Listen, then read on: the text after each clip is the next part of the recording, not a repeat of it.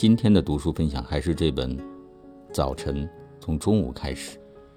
路遥这样写道：“每一次挫折中的崛起，都会提示你重温那个简单的真理：一次成功往往建立在无数次失败之中。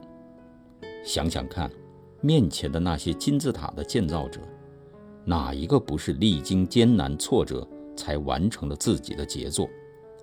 从开始一直顺利，到最后说不定就是一种舒舒服服的失败。读到这些文字呢，都有一种惊心动魄的感觉。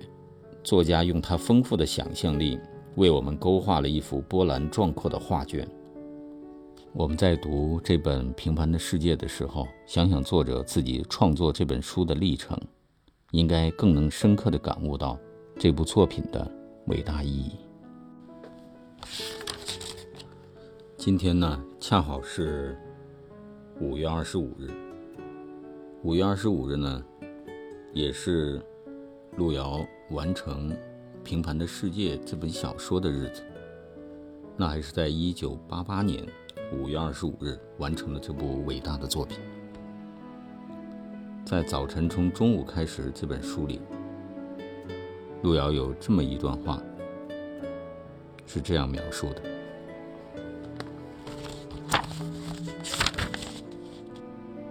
在我的一生中，需要记住的许多日子都没能记住，其中也包括我的生日。但是，一九八八年五月二十五日这个日子，我却一直没能忘记。我正是在这一天，最后完成了《平凡的世界》的全部创作。这真是一个快乐的日子。五月的阳光已经有了热力，大地早已解冻，天高远而碧蓝，空气中弥漫着青草和鲜花的气息。这是一次漫长的人生孤旅，因此，曾丧失和牺牲了多少应该拥有的生活？最宝贵的青春，已经一去不返。当然。可以为收获的某些果实而自慰，但也会为不再盛开的花朵而深深的悲伤。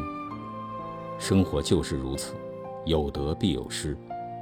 为某种选定的目标而献身，就应该是永远不悔的牺牲。